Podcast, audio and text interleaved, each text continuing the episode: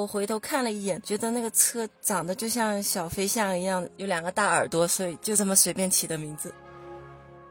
比如说在土耳其，餐餐吃烤肉，我也吃不来，所以 有时候也会自己做。所以这是你们的蜜月旅行吗？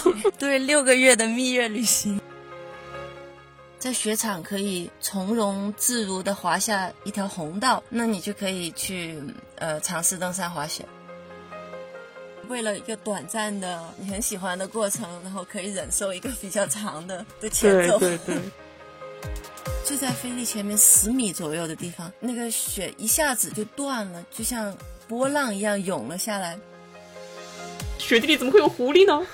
雪地里是有狐狸的啊，真的有吗？亚美尼亚，我们看到了熊的脚印。呃，在同一次，也是在亚美尼亚。菲利说他看到一只狼，但是距离很远，所以他不确定。嗯，感觉春天去山上滑雪好有意思啊！可以看到所有的动物从冬眠中醒来，然后吃掉你。但他有一个听诊器挂在他的呃自行车上，然后没事给给塑料塑料壳子听诊，就让我觉得自己很幸运，就怎么就可以从这各种各样。这么多的不幸中找到一个这样子的天堂，你相当于就是跟乌克兰隔了一个黑海，在海的那一边正发生着战争，很多人可能因为战争导致要流离失所嘛，要离开自己的家乡。这边你是能看到热气球在升腾，那一边是导弹在飞过。但是你现在没在那种氛围下的话，你就好好珍惜自己现在所有的生活，就该干嘛就去干嘛嘛，该分享你就分享出来呗。真正会为你开心的人，永远会为你开心的。嗯。大家好，我是阿火。大家好，我是大米。哎，大米，你最喜欢的两项运动是什么？这也太难了吧！太多了是吧？对啊，后宫佳丽三千，你让我今晚就挑两个。是，其实我们墨尔本最近是雪季了，对吧？嗯。那墨尔本雪季来临的时候，很多朋友其实过去两年疫情，因为疫情风控都。滑不了雪，所以今年有很多人已经跃跃欲试，早就已经把雪票给订好了。嗯，然后呢，作为两个非常喜欢越野跑的我们来说，经常会喜欢去山里头奔跑。嗯，然后呢，也我们今年也采访了好多，以及去年采访了很多爬雪山的呀，呃，去登雪山呀、跑山呀，各种。运动，但是你知不知道有一项运动，它是可以把这两项运动给结合到一起去的，就是传说中的充电三小时，使用三分钟。对，就我们有看一些纪录片，纪录片前面都是在记录他背着雪具。从山脚爬到山顶的刺激，甚至不是刺激，就是很辛苦的状态。然后到了山顶之后，影片的精华就集中在最后的，像你说的，可能三秒钟，或者说一分钟的内容，就从山山顶一路滑雪冲下来，那种感觉就感觉超刺激。为什么我提到这个呢？就是因为我们这一期邀请的嘉宾非常非常的厉害，就是赫赫。赫赫呢，他其实是从去年呃年底十月十一月份开始，开始了一段。很不寻常的旅行，不寻常在哪里呢？就它的名字叫做《小飞象东游记》。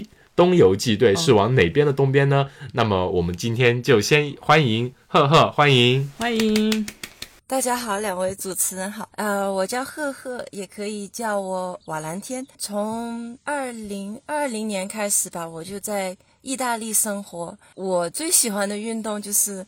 现在应该算是登山滑雪，就是充电三小时，使用三分钟的这项运动。嗯，这次的东游记呢，就是从意大利出发，然后往东边走，所以是意大利的东方，就是相当于巡游东欧这一片了嘛。对，东欧，然后现在其实我们已经走到了伊朗，所以已经是西亚。呃，我们先来讲一讲对于这个名称“小飞象东游记”为什么会取这样一个名称。小飞象到底是谁？难道是你的昵称吗？小飞象 不是小飞象，其实是我们的房车。嗯，因为呃有一次在外面露营的时候，车的前面左右两个车门都开着，我离开去干点什么，然后回头看了一眼，觉得那个车长得就像小飞象一样，有两个大耳朵，所以就这么随便起的名字。啊，我感觉一点都不随便。因为我一听我就觉得听了你的描述，就大米跟我讲了说，哇哇哇，我在我们那个户外的群里面发现了一位朋友，他好厉害，然后他是怎么样一个行程去东欧，然后现在在西亚打引号的流浪，其实是在那边巡游。然后我说，哇，他叫什么名字啊？叫小飞象东游记。我说这个行程就跟这个名字很绝配，因为小飞象东游记给你的一种是很童话般的、很梦幻的感觉，这趟行程给我的感觉也是这样，包括你分享的很多视频以及照片，都是在雪山之巅，或者说穿越雪山的那些照片，就给我整体一种很童话般的那种行径。尤其是在当下，因为疫情可能很割裂的现实的当下，有这样一只小飞象在自由的穿梭在东欧以及西亚的土地上，就会觉得很梦幻。你你这么一说，真的挺有道理的。我当时没想这么多，但这个名字真的起的挺好。对你刚刚其实也提到了房车是为什么会叫小飞象嘛，就是因为可能夕阳下的一瞥。嗯，你你这辆房车的话，自己当时是已经经拥有了很久了吗？嗯，这辆房车其实是是一个小面包车改的，我们是二零二零年买的。当时我们打算欧洲附近旅游，结果刚买了没多久，意大利就封城，我们就哪儿也去不了。然后后来解封了之后，我们才开始。嗯嗯，所以原来是为比较短途的一些旅行准备的。那这次我感觉你们去的对路线非常长啊，感觉已经不是 我我我甚至想象中，觉得这这真的是车能到的，是不是真得飞过去啊？我们打算是一个六个月的行程，然后六个月很长时间可以慢慢开，一边开一边滑。就是我感觉这个路线对小飞象来说也是个挺大的挑战嘛。有没有对它进行一些什么装备的升升级啊，或者是给它进行了特殊的训练呢？它硬设备没有，它就是一个两驱的普通小小面包车，但是内部我们就做了一些改变，比如说副驾的座位底部装了一个转盘，然后它就可以怎么说呢？把它一百八十度旋转，就可以就内部的空间比较大了。像高铁，其实高铁座位一样，可以前后翻转的那种。对 对，哦，好酷！还有其他的，比如说一些电路的改造什么的嘛，能让内部，比如说能支持你们长途旅行以及在整个路途中的一些电力的支撑。呃，我们买了一块太阳能板，然后一个移动电池，就有太阳的时候就用太阳来充电，不然就是开车来充电。本来我们还想着装一个暖气设备，但是问了很多人都觉得，呃，应该没有必要，因为如果要给这个车加热的话，就内部供暖的话呢，呃，要在那个油箱那里钻一个孔，然后我觉得这样好像有点危险，而且难度比较大，这个就没有没有做。你们当时计划这趟行程的时候，大概计划了多久呢？计划了两天，就看到有什么山，我们想爬，六个月的他就一路上一路走，一路在做计划。哦，六个月的旅行，你只用了两天，相当于就是两天先计划了一下，开始行程的头两天想去哪里，后面就是走一步看一步这样子吗？基本上是这样，然后看一下这一路上有什么高山哪些想去的地方，先记下来，边走边把它们安排进去。哇哇，，这真的是越越说越梦幻，越说越童话般的旅行。就是自由的小飞象。就主要是因为你们可以住房车，也不用提前订任何住宿之类的，而且啊需要预定营地吧？其实我们一直到现在已经三个月了，都没有去专门的营地，一般就是把车开到树林里啊，或者河边啊，人少的地方，就在车里这样过夜，所以也不需要预定营地。诶，那你们整个过程中，比如说住就是住在车里面的嘛，吃的话应该也是有准备了炊具在车里面，是吗？因为冬天比较冷，所以时不时我们要去住旅店或者酒店什么的，要洗澡啊，或者啊，嗯嗯睡得舒服一点。吃的呢，因为我们也是在旅游嘛，也也想尝一下当地的食物。如果方便的话，有餐厅的话，我们都会去当地的餐厅吃。有时候开进山里面，或者比如说在土耳其餐餐吃烤肉，我也吃不来，所以 有时候也会自己做。我很好奇，在我们正式开始这趟小飞象之行之前，很好奇想问一下，因为到现在已经三个月了，然后你们的计划是六个月，那在这个过程中，你们还会有本职工作在做吗？就什么支撑着你们长途旅行？我是一个自由插画师，所以我的工作都可以用电脑完成，就是远程工作。我男朋友菲利，他也不是我男朋友了，现在刚刚结了婚。哇，恭刚刚喜！刚刚结婚吗？所以这是你们的蜜月旅行吗？对，六个月的蜜月旅行。哇，太羡慕了，新婚快乐！是只甜蜜的小飞象。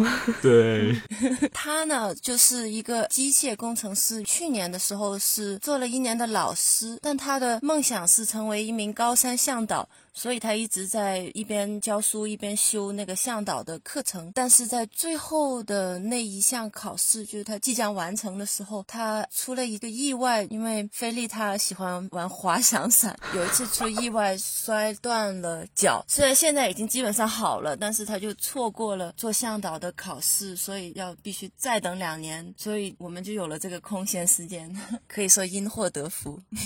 真的插画师，这一听又是很梦幻的一个职业，是不是有有没有那种冲动可以，比如说你们在户外的时候看到那么多雪景的时候，会有冲动用画画的方式把那些雪景记录下来？呃，有有，我旅游都会带上一本小本子，然后有一些水彩，时不时会画一下，但是一般是在画呃雪山就不会画，因为雪山一般比较冷。嗯嗯，我感觉这趟旅行可能也能给你带来很多创作上的灵感吧。对，一路上的风景都很不一样，而且我们出发的时候是冬天，就是最冷的时候吧，二月份。然后现在慢慢慢慢，呃，一副大地回春，哇，那风景你的一路都在变。嗯，对你的一那幅画就系列画，可以从东欧的冬天一路画画到西亚的春春天，哇！哇！系列连环画。其实没画这么多，不要 没有你们说的这么好。那后面方不方便就把一些你的话分享给我们，我们放到 show note 里面。听友如果听到这里感兴趣的话，你可以先拉到 show note 里面去看一看。嗯，好，我一会儿节目录完了发给你们。好的，好的。嗯，那我们先来讲讲这趟行程。对，刚刚呢，我们已经知道了这一趟行程其实有三个人，呃，呃赫赫跟呃菲利以及一只小飞象，一只甜蜜的小飞象。那么我们先来一个我们传统艺能报菜名，来讲一讲，就是赫赫这一趟行程去了哪些国家呢？嗯，好的。从出发以来呢，我们第一个国家是斯洛文尼亚，我们经过了斯洛文尼亚、克罗地亚，还有塞尔维亚，还有保加利亚这些国家，我们都比较快的，就是开车开过了。只是塞尔维亚滑了一次滑雪场，保加利亚呢，就我说比较有代表性的山吧，他们最高的一座山叫穆萨拉。离开保加利亚以后，我们就到了土耳其。在土耳其滑了一个星期的雪，呃，一个星期，也对。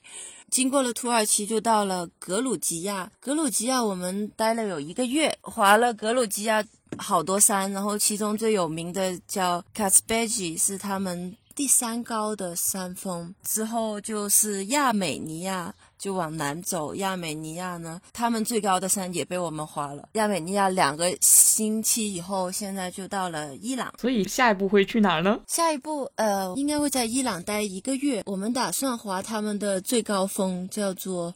呃，Damavan 是五千六百多米的一个火山，但是它是有冰川，就是积雪的火山。哦，所以你们这趟行程的目的只有一个，就是滑遍东欧、西亚所有国家的最高峰，是吧？专挑狠的下手。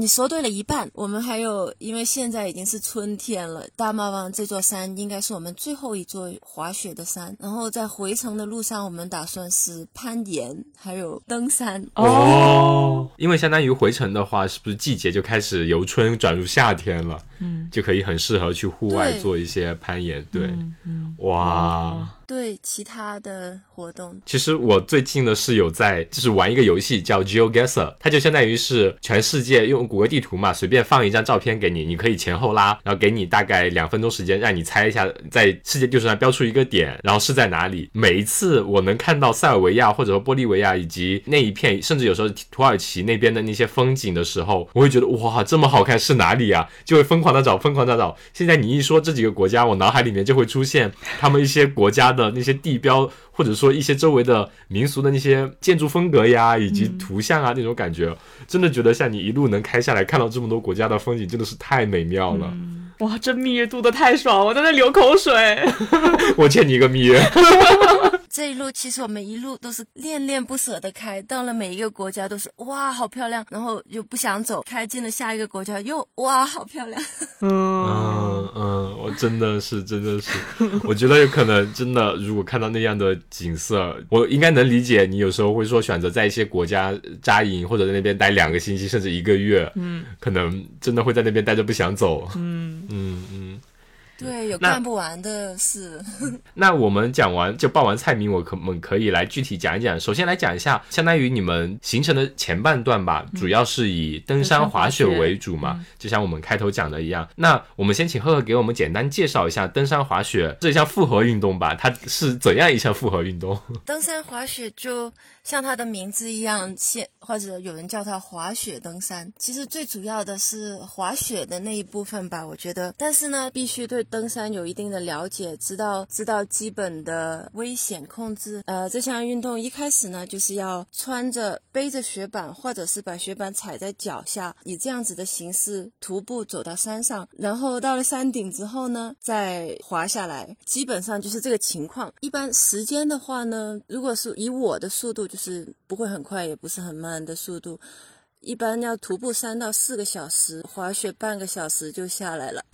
半个小时啊！所以我刚才说三分钟太夸张了，三十分钟。哎，我记得我以前看过一些纪录片，或者说那种大疆的那种年度视频，就是有些人登山滑雪，如果就是会看到他们很多场景是在换雪板上的什么东西，那是因为雪板会有一些特殊的设计吗？就是它，它往上爬的时候和它往下滑的时候，它底好像是不一样的，是吗？啊，对，是往上爬的时候呢，要在雪板下面贴一个止滑带。止滑带呢，其实就是上面有一些小绒毛，然后它全部都是顺着同一个方向。就是如果你往上走的时候呢，就是顺着它的毛；如果你那个雪板要往下滑的话呢，就是逆着那个毛的方向。嗯嗯，相当于起一个刹车阻滑的作用。我想之前还看过一个阿勒泰的纪录片，他们是用那种。野生的动物皮的毛就是贴在雪板下面，就是其实是一个原理嘛。因为毛动物的皮毛也是朝一个方向长。对，那个是传统的工具。然后我觉得这个登山滑雪的起源就是这样子的。现在我们用的就是改良版啊，科技版。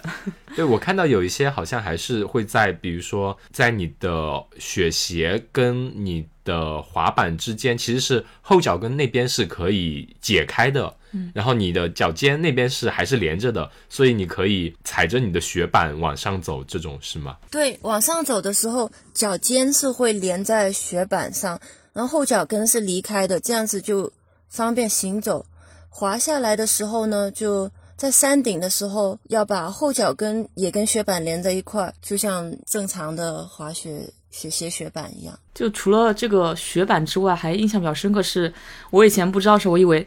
为什么所有登山滑雪人都得背个包？这跟我们跑越野的背个补给的包是一个道理吗？后来才知道，原来那个不是普通的一个书包，就是一个雪崩包，是吗？还说装了很多急救设备，总之是很重要的一个包。对，那个包里面呢，一般都会有那个雪崩三件套。雪崩三件套是包括一个就是雪崩探测仪，然后还有一个一根杆子，就比如说你的同伴被埋在雪崩里面，然后你用探测仪。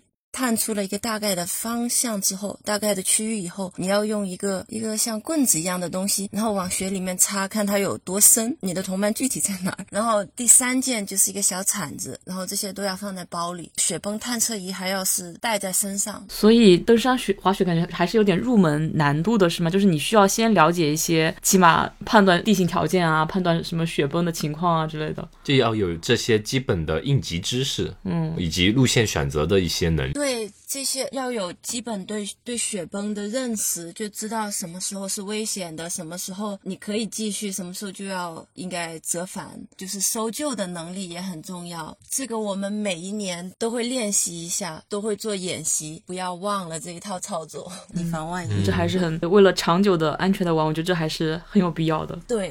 嗯嗯，那你们一般就是选了一座山之后，那个路线的选择的话呢？因为我想象的，如果一座山在没有被雪覆盖之前，它可能是会有一些小径山路可以上去，但是它如果被厚雪覆盖之后，相当于没有路线了。我们会有一种，比如说 app 啊什么的，crag 那种攀岩路线，对对，会有这种选择吗？还是说纯粹就是靠你自己的经验，从山底往山上走，这样自己去选择呢？一般欧洲的山就是。爬的人比较多，都会有一个，都会有路线，都会有 GPS 的路线，在不同的 App 上面都可以找到。在一些比较偏门的地方，比如伊朗啊或者土耳其这些，去的人少，然后分享线路的人也少，然后有时候就会找不到。这个时候就要自己自己判断，自己选择路线。那你们这趟行程就对于雪山的选择呢？像是像我一开始说的，纯粹就是奔着最高的去嘛？每个国家最高的，我就要干那条最高的。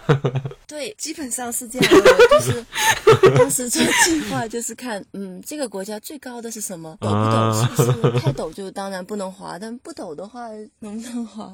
哦，好硬核。是，那嗯，在我们再说一下，你们选择这些的，比如说我们如果单单是爬山的话，肯定是会对户外天气有要求的嘛。那像这种登山滑雪的话，你们也会比如说提前看好天气嘛？会对天气有一个怎样的要求呢？天气很重要，就跟普通的呃一般冬天登山差不多。具体说来，就是一般风力最好比较小，然后能见度高至少一百米吧，不然的话也没有意思，你什么也看。不到也没有意思啊，是的。其实下不下雪。这个倒不重要，只要不下雨就好。对，因为我想之前我们去滑雪的时候，有时候反正真的喜欢滑雪的人，反而会喜欢有下一点雪，因为下了雪之后，那个地面会就说比较抛的那个雪粉雪就特别特别好，整个人可以掉进去。对，我我感觉高山上应该全是那种取之不尽、用之不竭的粉雪吧，就感觉不像雪场，大家都碾过了。山上它有分很多种情况，有时候比如说刚刚下了一场粉雪，很漂亮的雪，但是如果下的时候刮风。然后这些粉雪就全部被吹走了，或者是变成不好滑的雪，或者是呃，如果天气热了，然后又冷了，然后雪就会也是冻住，不一样，就变成结冰了。反正对，就各种各样，不整不经常那种冰碴子。那你们这一路过来天气都是怎么样的？应该都还不错吧？嗯，这一路过来，先说伊朗，因为我现在在伊朗，我在伊朗的北部。它经常的下雨，一般傍晚或者是早上都会下一下雨，嗯，然后这对我们比较困扰。我们想爬的山，它经常天气不好，或者是刮大风，所以我们现在在等窗口期等窗口。然后在格鲁吉亚和在亚美尼亚的时候，天气一直都是很好。格鲁吉亚是粉雪天堂，一般喜欢滑粉雪的人，我都推荐去那里，就是因为他们经常会下下雪，不怎么刮风，就是滑雪天堂，粉雪爱好者的天堂。对，所以刚刚其实讲了一般你们对这样一座高山开始爬的时候，可能前后的行程可能是像你说的爬三四个小时，然后滑的话大概半个小时，所以大概就半天的时间到五六个小时。最多就可以完成一座对于一座雪山的探险。对，一般我们早都会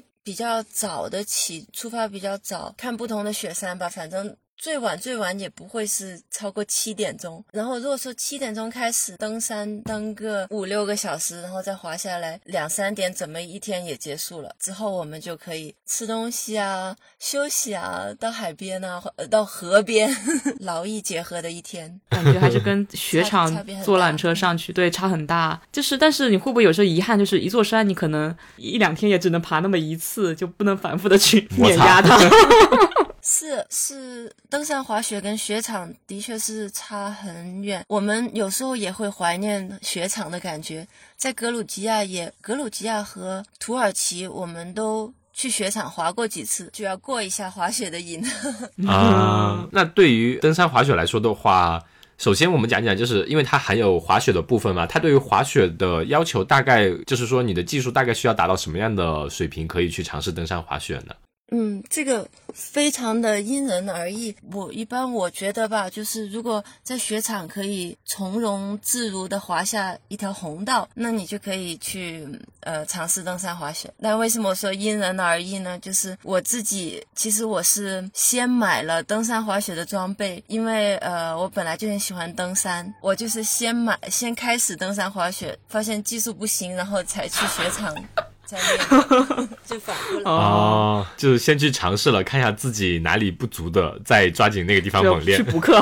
对，嗯嗯嗯，对。那对滑雪技术，你说要差不多，嗯，能自如的控制滑掉一条红道之后，那我们来讲讲登山的部分。那对登山有什么要求呢？因为其实整个行程来说，比如说如果四个小时的话，像你说的有三个半小时，可能都是在登山。登山可能对体力的要求比较比较大吧，就。技术性倒没什么，因为如果登山的技术不怎么行，或者是不喜欢太危险的话呢，也可以是徒步的那种山，就是一路都是走上去的，所以难度并不大。但是对体力的要求是可能是有。按我来说吧，可能一个小时可以有三四百米的爬升，然后按照这个速度，最长最长的我们试过七个小时，一直在往上走，往上走。时不时休息一下，喝口水。感觉如果体力不行，爬爬道都没力气往下滑了，都 是。但是也有很多不那么高的山，也可以就是三两三个小时然后滑下来的，也有很多很多的选择，不一定一定要去爬很高很高的山。但是我觉得那种情况下，就真的是一座山能让你花那么几个小时上去，就是山顶上面的雪景，以及你滑下来的时候的那种非常爽的感觉，应该都会让你觉得不虚此行吧？觉得你前面的。几个小时的登山应该都是值得的。对，可能其实我也不懂这到底是什么怎么回事，是不是有一种自虐的成分？因为走上去的那四五个小时真的是很累，但是滑下来的时候觉得什么都值得。而且特别是回到山脚下休息了一天两天，然后又开始想着，嗯，哪一座山我可以再去？对，有魔力。我就想起了我以前去那个游乐园嘛，然后人很多，然后排那个过山车吧，排队排个一个小时，然后坐那个过山车可能就十几秒、几十秒，五五六分钟都没有吧。他坐完坐坐完就哇，好爽啊！然后下来继续排排它一个小时，然后继续爽五六分钟。对，但这可能是比较压缩版的一个很小的类似的一个概念吧。对，嗯，一直排队，一直爽。但就是一个意思嘛，就为了一个短暂的你很喜欢的过程，然后可以忍受一个比较长的的前奏。对对对。赫赫已经大概简单提了一下两部分吧，就是对于登山部分，你首先要能耐得住那四三四个小时的攀爬，要有足够的体力，能背得起那么多的重物嘛，以雪具。然后到了山顶之后呢，你要有一定的能力，可以驾驭得住一条红线，呃，红道红线，这个没有混的 一条红道的水平就可以。呃，自己来掌控，那就可以尽情的去体验这种登山滑雪了。哎，我还有个问题，突然讲的时候想起来，你在登山的时候，那么一身装备背在身上，大概会有几公斤啊？我没有称过，我自己觉得应该是三到五公斤，但是我的包里面东西比较少，我没有那个雪崩包。最近这几年很多很流行，就很多人都买了一个雪崩包，就是如果。发生雪崩，然后有一个一个开关，一个绳子，然后你一扯它，然后你的包就整个胀起来，就会把你雪里面浮起来，胀住。对，这个包我没有，这个也是好像两三公斤。我以为这个也是因人而异，有的人会比较装备党，追求轻量化装备，疯狂的买各种轻的装备，但有些人可能基础款就会重一点。那好的，那我们刚刚就是差不多讲了，和给我们分享了就登山滑雪这些基本的一些装备啊，以及技术要求。那接下来我们就开始听听爽的部分，然后给我们分享一下蜜月之旅，对蜜月之行，来分享一些细节。那首先我们可以讲一下，因为刚刚赫赫简单是提了一下经过了哪些国家，然后去了大概哪些山，也简单提了一下，尤其是格鲁吉亚，它是一个非常非常适合。喜欢糟践逢雪的 渣男们，对渣男们，对，那我们就请赫赫来再给我们分享一下其他国家的一些各个山啊，有些什么样的一些，比如说特点啊，以及气候有些什么差异啊，可以从头到尾我们讲一讲。我想一下啊，我们一开始去的，比如保加利亚这个国家，它的海拔呢就并不高，山都比较。矮，但是呢，你说的矮是什么矮？矮，就比如他们最高的山好像是两千九百哦，那就是跟墨尔本差不多。墨尔本最高的我就是一千九，一千九是我就成两千九了。好，懂你说的矮是什么矮了。但是他们有很漂亮的国家公园。接下来就是到了土耳其，土耳其非常大。然后我们是去了土耳其的中北部，它那里是高原地区，所以平均的海拔就是一千多、两千米的高原，然后上面有很多雪山，跟我印象中的土耳其完全不一样。对，呃，我其实也想说，就你提到土耳其跟伊朗的时候，因为我有个前同事，他是伊朗来的，我们当时在分享，就他跟我们说他们国家的时候，因为在我印象中，伊朗和土耳其就是中东的地区，就是。浪漫的热辣的土耳其是开着热气球，就那种沙漠 热辣、很热浪的那种很热的地方，就不会想到。是他在我脑海中的画面是棕黄色的，不是雪白色的。对对对，然后他说，其实他们那边也会下雪啊，在北部的地方也会很漂亮，也会有雪山。当时就表示惊呆了。嗯，土耳其阿火你说的热气球的情景。我们就在离那个热气球地方开车不到两个小时的地方，我们在那里滑雪。它每个地方就很大的气候差异，在一个很小的范围内。啊，是因为那边的海拔就差很多吗？嗯，他们那边海拔就比较高，热气球的地方呢，它可能降，我不知道我说的准不准确，但是它那里的确一切都是黄的。但你 两个小时的车 就。会变成有雪山。至于伊朗呢，他们的前几天我非常惊讶，我们从北部进入的伊朗，我们一路开车开了好几个小时，我就看到两岸都是水稻田 啊，他们竟然还有大米。伊朗大米不是在这儿吗？对他们有水稻。啊，所以他们的气候，伊朗完全不一样。是的，是的，就印象中的伊朗也是那种属于干燥的沙漠气候。像你这么说，其实也是，就是在它国境内相当短的距离之内，就会有出现很大的气候变化。两两个地理不太好的人，就全凭刻板印象来描述一个国家。对对对，所以说读万卷书不如行万里路。对 我之前没有进入伊朗的时候，我也是，我跟菲利说，伊朗。它是不是整个都是沙漠？因为你看地图上面，整个伊朗是黄色的吗？对，其实不是的，它很绿。北部有很多的山，还有雪山啊、河呀。那菲利当时是什么反应呢？菲利说：“当然不是呀，但他也他自己也并不清楚，他也没有没有进一步解释，他就觉得……嗯嗯，就从山上面的雪来说的话，比如说土耳其跟。”伊朗会有很大的差别吗？因为我们去的时间不一样，土耳其是在大概一个多两个月之前，那个时候天气还比较冷，是很漂亮的粉雪。然后现在在伊朗呢，已经是春天，所以是不同的雪。现在的雪是晚上结了冰，第二天开始化的那种春天的，叫 corn snow 玉米雪，就冰碴子。对，冰碴子。我又想说的是，刚刚说你在雪山雪山上爬到山顶的时候，往下望是可以看到，比如说明显的土耳其的热气球吗？白绿黄的分界线，这种山顶看到热气球也太。太 太拽了吧！可以看到山下的村庄，然后下面没有雪，就会看到白绿的分界线。嗯，相当于就是雪线嘛，能看到。但是那种比如说发黄的，其实就还开车，比如说两个小时之外的话，相当于还是比较远的，可能在视野视野之外了。还是视还在视野之外，地球是圆的，对。或者是有山的阻隔。那还有呢？你在伊朗之后呢？比如说你去了格格鲁吉亚那边提过了，就是粉雪，还有个亚美尼亚是吗？我已经这几个亚有点记不清了。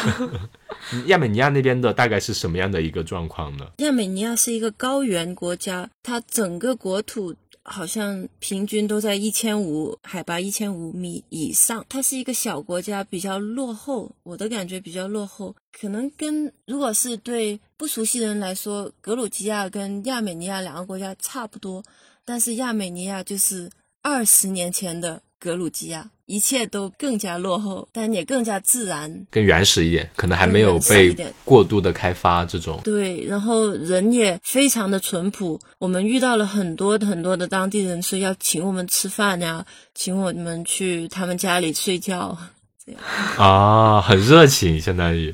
远道而来的。小飞象，你这一趟下来的话，你觉得哪些地方是最值得你推荐去登山滑雪的呢？还是说每个地方都有它的特点，都想都可以去？有机会，如果你有六个月，都都去一遍吧，是吧？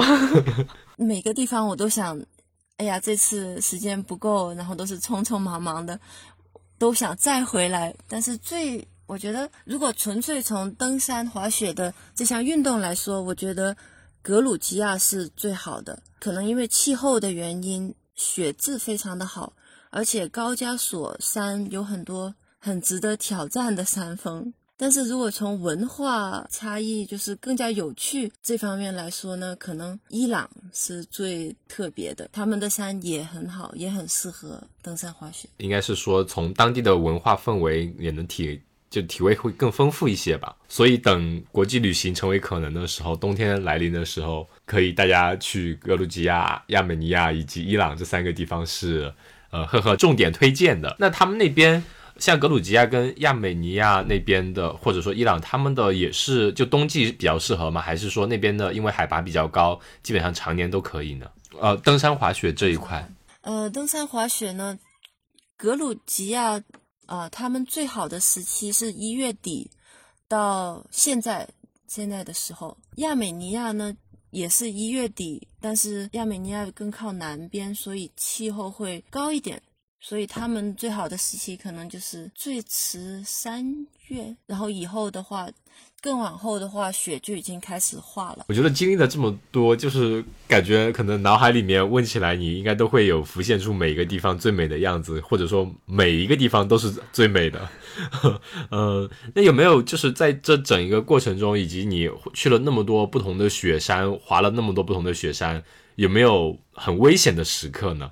因为登山滑雪这项运动本身来说，首先它要有个准入门槛嘛，你要对你的技术有一定的有一定的技术门槛，而且像你提到的滑雪，其实现在很多人都会背一个，比如说雪崩包，那意味着就随时会有面临雪崩这这样的经历嘛。那我想你肯定是目前应该还没有经历过这样的这种经历，或者你给我们分享一下有什么样的一些比较危险的时刻？我就经历过两次雪崩，这两次都是在这三个月内发生的。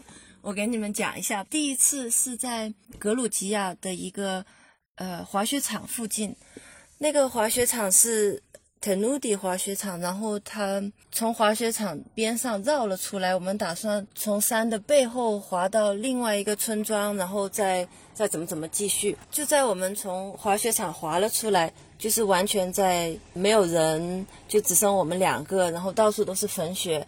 而且都是比较陡的坡，放眼望去都是白色的时候，我们正在正在雪地里面走着。那时候刚刚每天都下一点雪，每天都下一点雪，所以雪况就有一点不是很稳定。菲利在前面走，我在后面跟着，我就听到嗡嗡的声音。走着走着，我就感觉到了震动，然后菲利就转过来就问我说：“哎，你有没有感觉到震动？”然后就在他转过来的时候。他前面的一大片雪哗啦一下就涌了下来，看的时候我当时就呆住了，就在菲利前面十米左右的地方，那个雪一下子就断了，就像波浪一样涌了下来。然后我说：“你快点退回来，你快点退回来。”但幸好他那个雪就就只是那一块。然后菲利说：“那里那么陡，我本来就不打算从那里走的，我打算绕过去的。”我就感觉哇，离我这么近，就那次就相当于比较害怕。是一个小范围的一个小雪崩，但是离自己嗯，非常近啊。范围的雪崩。对，大概就十米，可能真的他如果没有停下来跟你说话，往前走会更近，会很危险这样子。对，还有一次就是昨天还是前天，就是我们上一次的哇滑雪。呃，嗯 现在在伊朗天气比较热，所以如果为了安全起见，要早非常早的出门滑雪。然后那天是因为我们打算五点钟开始上山，但是在五点钟的时候竟然开始下雨，我们就说啊，下雨就不出发了，就等一下吧。然后我们就睡了一下，到七点半的时候雨停了，然后我们就开始啊，那还是去吧。我们上了登了顶，从山顶准备往下滑，已经开始往下滑的时候，那个时候是两点，差不多两点半，日光就是比较强烈，然后雪就开始变得很软，很软，很软。然后我们打算滑的那个地方有一个坡比较陡，但是为了下去，我们只能从那里过。然后也是菲利先先滑，他的前面就一大片的雪就滑了下来。但是这一次的雪呢，就是不是粉雪，而是那种湿湿软的雪，所以速度比较慢。虽然面积非常的大，但速度很慢，所以还可以避开它。哦，相当于面积比较大的是吗？所以又是一次化险为夷。这两个可以，但是你们会尽量的往后跑呢，还是往前冲呢？在我滑的时候，我后面也有一些雪开始就是往下断那样，你大概可以感觉到它从你的后面推，就快一点往旁边滑走，滑到不那么陡的地方。我前面有听赫赫提到过，就是说你们要做一些专业的如何应对雪崩的一些技巧训练什么的。那这种训练一般大致会需要应对哪些突发的情况呢？比如说，应该是像你说的，需要判断这个雪崩的情况，或者它是否会雪崩，或者说它雪崩的方向，还有它的大小，这些都是要学会判断的，是吗？对这方面判断这方面，我觉得我还不够。菲利他的他的能力比较好一点。首先需要了解的是，雪崩它有三个因素，第一就是引引起雪崩的因素，三个都缺一不可。一个呢是它必须要有一层比较脆弱的一一层，就是这么多层的雪里面有一个比较脆弱的一层。第二个因素就是这个脆弱层上面要有一定厚度的雪，这个脆弱层一旦断裂，上面的那一层雪就会带来雪。然后第三个因素呢，就是必须要有陡坡高于三十度，哪怕是很危险的情景，如果这个雪那个坡不陡的话，低于三十度是没有雪崩的危险的。所以很多危险其实是可以避免的。可能也是我的一个不成熟的刻板印象，经常会看到一些纪录片或者动画片里面，动画片 看到说外部的刺激，比如说大声的喊叫啊，以及一些动静也会引起雪崩，那种是真是真的会有吗？大声喊叫我不知道，但是雪崩有两种，一种是自己突然形成的雪崩，还有一种呢更加常见的就是因为我们在雪地里面走，然后这个震动传输传给这个嗯雪面，传递给然后它就雪，嗯，传递给雪面，然后它就断了。但是说话应该不会。所以那些动画片都是夸张的手法。动画片那种一只什么小狐狸在雪地里面一叫，然后那个雪就掉下来了。但是雪地里怎么会有狐狸呢？雪地里是有狐狸的，啊，真的有吗？对，哎，那我们刚好讲到这里，你可以给我们讲讲，就在这么多地方，你看到了哪些小动物呢？小动物看到很多小动物的脚印，在亚美尼亚我们看到了熊的脚印，呃，哦在同一次也是在亚美尼亚，菲利说他看到一只狼，但是距离很远，所以他不确定。大米疯了，不要理他。因为雪地熊立马就想到了是不是黑？熊就那种野野野生黑熊，还有冬眠睡醒的熊，它也会下来，从雪山上下来找吃的。有狐狸，有熊，还有什么来的？兔子啊，兔子经常可以看到它的脚印，因为很明他显们他们大冬天的不睡觉干？嘛呢？因为现在已经比较哦哦，万物复苏的季节呃。晚上冷，白天对白天已经比较暖了，然后他们就开始到处活动找吃的。哇，那我感觉春天去山上滑雪好有意思啊！可以看到所有的动物从冬眠中醒来，嗯然后吃掉你。吃掉你。那真的是相当的有意思，真的，我觉得一趟旅程下来，比我们在之前所谓的课本上或者纪录片里面看到的东西要学到的东西要多很多。对，而且亲身经历感觉不一样。所以你们基本全程主要是两个人去是吗？就没有跟什么当地的登山队啊，或者是约一些朋友一起去登山？没有，就是我们两个人，但是有时候在路上会碰到其他的登山者或者是其他的旅游旅行者。那那你们俩虽然是在蜜月期，会不会有一些意见不一致的时候？比如说你你想去这这座山，他想去那座山，还好，对，因为其实我们之前都有说，来考验一段感情是否合适，或者两个是否合适，最佳的方式就是一起去去一趟旅行嘛。嗯，尤其比如说你们你们像一起出来带着小飞象三个月，甚至说后面要六个月的时间，全程基本上都是只有两个人的。小飞象驮着你们。对对对。对，这个要说一下，我跟菲利是怎么认识的。我们本来就是旅行的时候认识的。哦。在一九年的时候，我在南美旅游，然后他也在南美，我们是在。秘鲁认识的青年旅社里面认识，然后我们就一起去爬山、攀岩，然后我改了我的行程，他改了他的行程，然后哇，好棒啊！其实为什么南美总会发生那么多有趣的故事，那么多美丽的童话故事？对啊，嗯，对，其实我们呃，我们前两天刚跟两位朋友也聊了一下他们在拉美的八百多天的行程，真的就是很梦幻的另外一个童话故事。对，我们在说这趟行程除了你们两个之外嘛，就是你们其实有时候有遇到。一些旅游的人呀，或者登山的人，有没有遇到一些有趣的人，跟他们了解到一些有趣的故事呢？最近的一次，比如说我们在。穿越伊朗的国界，就是进伊朗的时候，碰到一个亚美尼亚跟伊朗之间是在一个起起伏伏的山路之间，我们看到一个人踩着自行车、踩着单车在那里上山。第二天我们就是过境的时候，又遇到了这个人，然后他就过来跟我们说话，他是一个呃德国人。他从二零年，反正他已经出来一年半了，就一直从柏林骑自行车骑到。我的天！我的天！他的车好扛打呀，特别抗打，而且他这个人很就比较特别。然后他说他是一个。塑料医生，他经常要他说这个这些呃亚美尼亚这些国家，其实路边很多塑料袋或者是别人随手丢弃的塑料瓶，然后他说要给他们看病。啊，看病是怎么？他要把他们都收集起来吗？就给塑料复原吗？具体我也不知道，但他有一个听诊器。挂着他的呃自行车，然后没事给给塑料塑料壳子听诊。对，啊，好神秘！我一开始你说塑料医生，我以为说塑料是个形容词，就是塑料友情，对，赤脚医生的意思。说，哎，还当地一路给免费给人看病换吃换那个吃和住吗？难道是这样的？结果更更离谱一些。这个好神奇啊！就是你们的房车能叫小飞象，他的骑个自行车小破驴，小破驴，也是。也是东游记，我的天，这个骑自行车真的是太辛苦了。但他就比较走的比较慢。他说他在土耳其待了六个月，在格鲁吉亚七个月，然后现在在伊朗还不确定。但是他可能九月份要回德国，因为他们一些朋友想一起买一块地作为一个 base，就是作为他们的一个。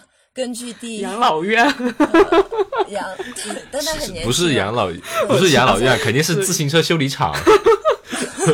塑料医院可能，塑料医院 接收全球各地的塑料壳。我很好奇，他是给塑料看病来有收入吗？还是怎么样能支撑他一路这样过过下来的一年多？这个我倒没有问，但他说他在格鲁吉亚有时候帮一些朋友做什么，所以我觉得他应该会有就是打零工啊或者这样子来赚钱。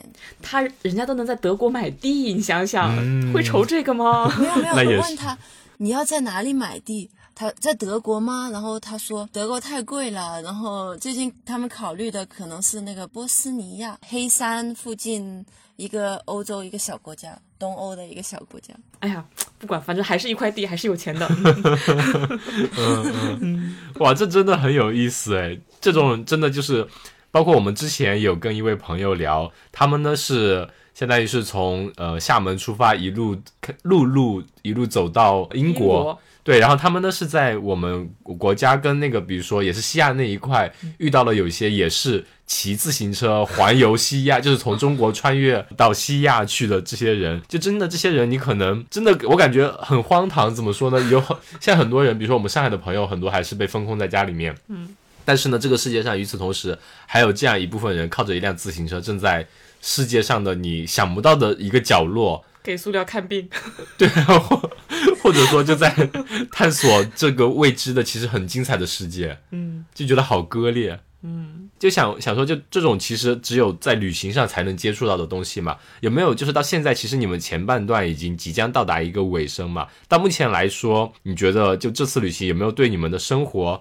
以及或者对以后这个自己的生活的选择会有带来很多改变或者一些呃不同的想？对于我来说倒没有什么改变，我是一直抱着一种能多玩一年算一年的心态，对我自己没有改变，但是菲利。他的改变比较大。以前菲利是一个，就我刚认识他的时候，是一个非常传统的人。他的想法就是要有一份稳定的工作，有一个房子，然后结婚生小孩这样。但是可能受了我的影响，或者是一起旅游了这么多地方以后，他就变得不那么，就很多东西不是硬性要求，觉得现在这样子生活也挺好，不一定需要一份。一一直不变的工作，当然工作是要要工作，但是不一定说有很多人就是好像是除了工作就是还是工作，然后他觉得这样子是不对的，要多享受，然后能玩的时候就玩。我们一直也在想做，但是目前还没有这个勇气去做的一件事情，尤其我们其实一直有提。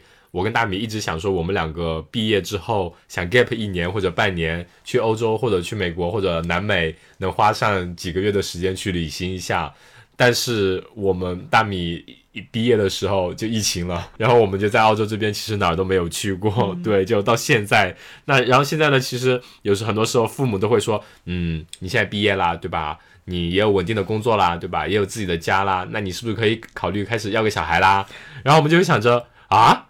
我们就毕业了，天天在这边待着，现在就要小孩了。要了小孩，我们的生活呢去哪了？就天天就是围着小孩转了。我们还怎么能出去玩呀？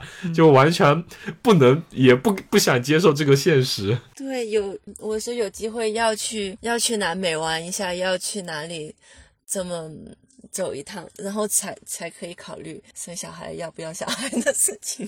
对，我也是这么想的。对对对。对，没事。我说之前 我就想说，不是大家都说，一旦你把结婚和生育这两项从你的人生计划中划除之后，你会发现人生变得如此的开阔，年龄不会再成为任何限制。但我也没有说划除，我我只是将它推迟，推到一个我觉得可以的时候再安排。对，对于你来说，你觉得这趟行程给你有一些什么样的收获吗？山好玩，滑雪好玩。有对滑雪好玩，呃，滑雪技巧大大提升。呃 如果要说深层一点的呢，可能就整个人变得更加敏感吧。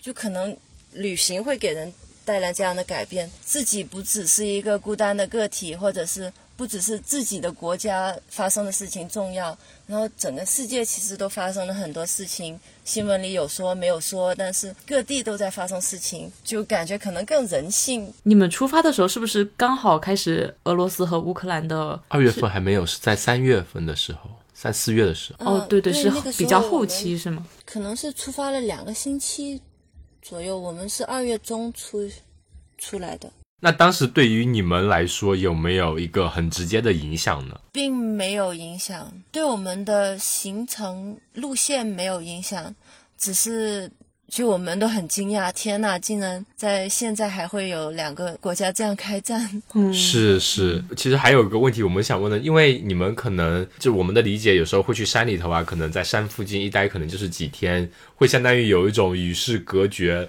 根根本就是你一边你的现实或者说你眼前的风景是岁月静好那种感觉，因为山很美，雪雪景很美，你们生活也很美好。但是当你打开社交媒体的时候，就是这边战争了，然后那边在封城，然后这边疫情开放，然后那边可能或者另外世界上另外的一些地方正发生这样那样的一些让人感觉很玄幻的、很很迷幻的事情。有没有让你生出一种生活与现实的那种割裂的感觉，仿佛好像自己跟所呃社交媒体上的世界是两个平行的时空呢？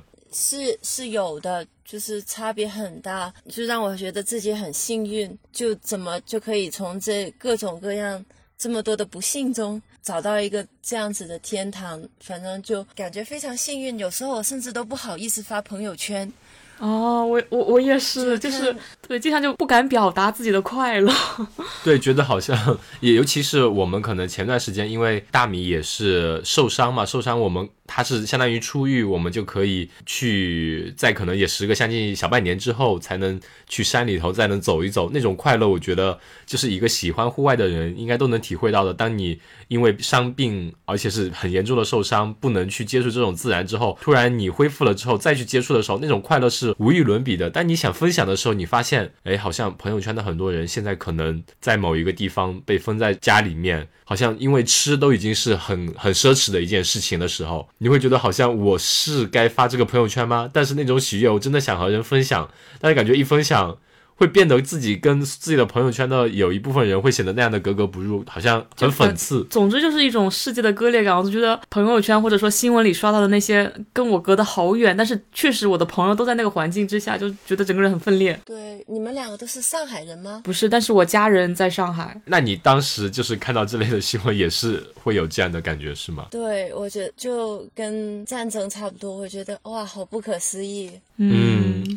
因为我们刚刚看了一下地图嘛，就是你们在土耳其伊斯坦布尔的时候，或者伊斯坦布尔附近嘛，你相当于就是跟乌克兰隔了一个黑海，在海的那边正发生着战争，很多人可能因为战争导致要流离失所嘛，要离开自己的家乡。这边你是能看到热气球在升腾，那一边是导弹在飞过，同一个海的黑海的两边。因为我们长这段时间都只是两个人生活里面就是。两个人身边发生的事情，但有时候菲利跟他爸爸妈妈打电话的时候，就会说到菲利爸爸妈妈会告诉我们，他们住在一个小村里，然后那个村是到处都种满了苹果还有葡萄，然后他爸爸妈妈说啊，那个那个谁谁谁家就是有苹果树的那个果农家收留了两个乌克兰呃妇女，说啊最近就是也有难民到了。他们那里，然后有很多人在收留他们，然后一下子就把这个世界跟我们又拉近了一点。嗯，这种可能在大的环境下，我们个人所能做的就显得非常非常非常的有限吧。有时候我们真的只能感叹说，只能就把自己的生活过好。嗯，除了这个，好像我们能做的有限，真的很有限，或者说能尽量的为某些群体能发声。但是往往有时候，比如说，尤其现在，我们比如说 一些社交媒体都能会公布你的 IP，我们一说话反而会成了就更大的讽刺一样，就会反正就是很奇怪那种感觉，让你很难以描述。还是还是要珍惜自己的生活嘛，就是对，活在当下。说不定下一个。啊，可能有点煤气，怎么就是？但是你说不说不准，你可能就就会处在一个战争的国家，或者说你就被封闭在家，嗯，没有吃的，都是有可能发生的事情。但是你现在没在那种氛围下的话，你就好好珍惜自己现在所有的生活，就该干嘛就去干嘛嘛，该分享也就分享出来呗。真正会为你开心的人，永远会为你开心的。嗯，真的是在过去两年半到三年的时候，经过这么这么些乱七八糟的事情，看来真的就是下一秒，或者说再下一年。真的是什么事情都有可能发生，我们能做的就是把握好当下，能活在把让自己的生活变得更有意义一点吧。对，就这趟行程讲下来，其实首先真的是非常非常羡慕这样一趟行程。那你们在返程之后的话，比如说还会有想再开着小飞象去游一些其他的地方啊，比如说来个西游啊？暂时还没有想法，呃，但是这个北游是一直我们想做的，就是到北欧去。但具体什么时候去还不知道，但是肯定短途的旅游肯定会有的，途就是在欧洲附近，我们肯定还是会到处走的。所以到目前为止，小飞象的表现都非常好，是吗？就没有给你们添什么麻烦？哇，小飞象的表现非常好，它我们已经把它当四驱车来开，然后也没有问题。我想问一下，是五菱宏光牌的面包车吗？是 Nissan 的 Prima Star 哦，呃，日产的一般对比较耐耐造，可能是最后一个问题的话，其实你刚刚也提到了，就是说菲利他的想法有改变嘛？那对于你们自己来说的话，以后会想要说要定下来，或者说还是想继续过这样的生活，再加上。其实你刚刚也提了一下，说去了南美之后再考虑要不要生小孩。那这个问题对于你跟菲利来讲，有在形成就计划清单上面吗？嗯，我们还没有具体的没有计划打算，就见一步行一步吧。但是定下来肯定是会的。本来我们二月初就打算出发的了，但是刚刚结了婚，然后我们就打算出发，结果呃就出了一件事。菲利他奶奶已经他已经很已经是高寿了，九十二岁，但他就突然去世了，所以就呃耽搁了一段时间。奶奶她住的房子呢，一直就是打算是以后是菲利搬进去的。然后现在他去世了以后，我们。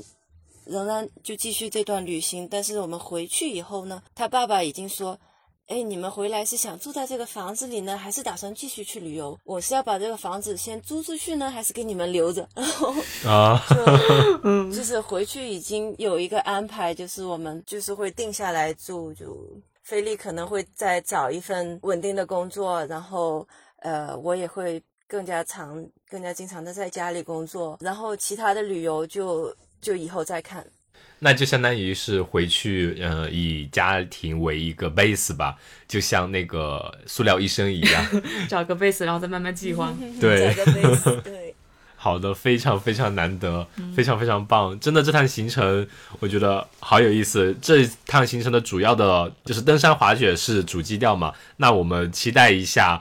嗯，你们回程就是相当于是攀攀岩巡游，对，攀岩西游记，小飞象东攀记，对，西攀记，对，应该因为从伊朗要，对对。对对对，从伊朗开始回呃意大利了嘛，相当于，哎，大米，你好像下半年。有一个去意大利的会议哦，呃，说不定，说不定我们先期待一下你的 七月份，但我还没有确定要不要去哦。七月份的话，可能还没回去吧？对，你们还没有爬到，我们还没有回去，还没有爬到，还在路上爬着呢。对对，大家如果呃，我们听友哦，如果对咱们赫赫以及菲利的他们的生活以及他们登山。滑雪以及后续的攀岩的一些事情，或者一些文章风景啊，特别感兴趣的话，可以关注一下公众号，叫上山撒野。这个公众号名字有点为难浙江人，就是我们前后鼻音。上山撒野，对。我觉得也很为难广东人，我是平舌翘舌。对对，就是上山撒野这个公众号，对大家可以关注一下，因为赫赫也会定期的更新，不定期的更新他的一些游记啊，以及一些视频啊。真的那个景哇，看完你是真的就想按耐不住工作的事情，就想去玩的那一种。我们呢也期待我们赫赫下一阶段的分享吧，希望后面可能还有呃机会能邀请赫赫再回来跟我们分享一些不一样的经历。然后呢，最后再再次一下，对对，就是再次祝贺一下。呵呵，跟菲利新婚快乐，蜜月愉快。哦，谢谢谢谢。好的，拜拜。野夜是一档由阿火和大米邀请我们热爱户外运动的朋友来和我们分享他们关于户外运动的一些有意思的事儿。欢迎大家在小宇宙、QQ 音乐、汽水、喜马拉雅、网易云音乐、Spotify 上给我们留言评论，也欢迎各位给我们的微博以及公众号投稿。来和我们一起分享你的一切关于户外运动的有意思的故事，谢谢。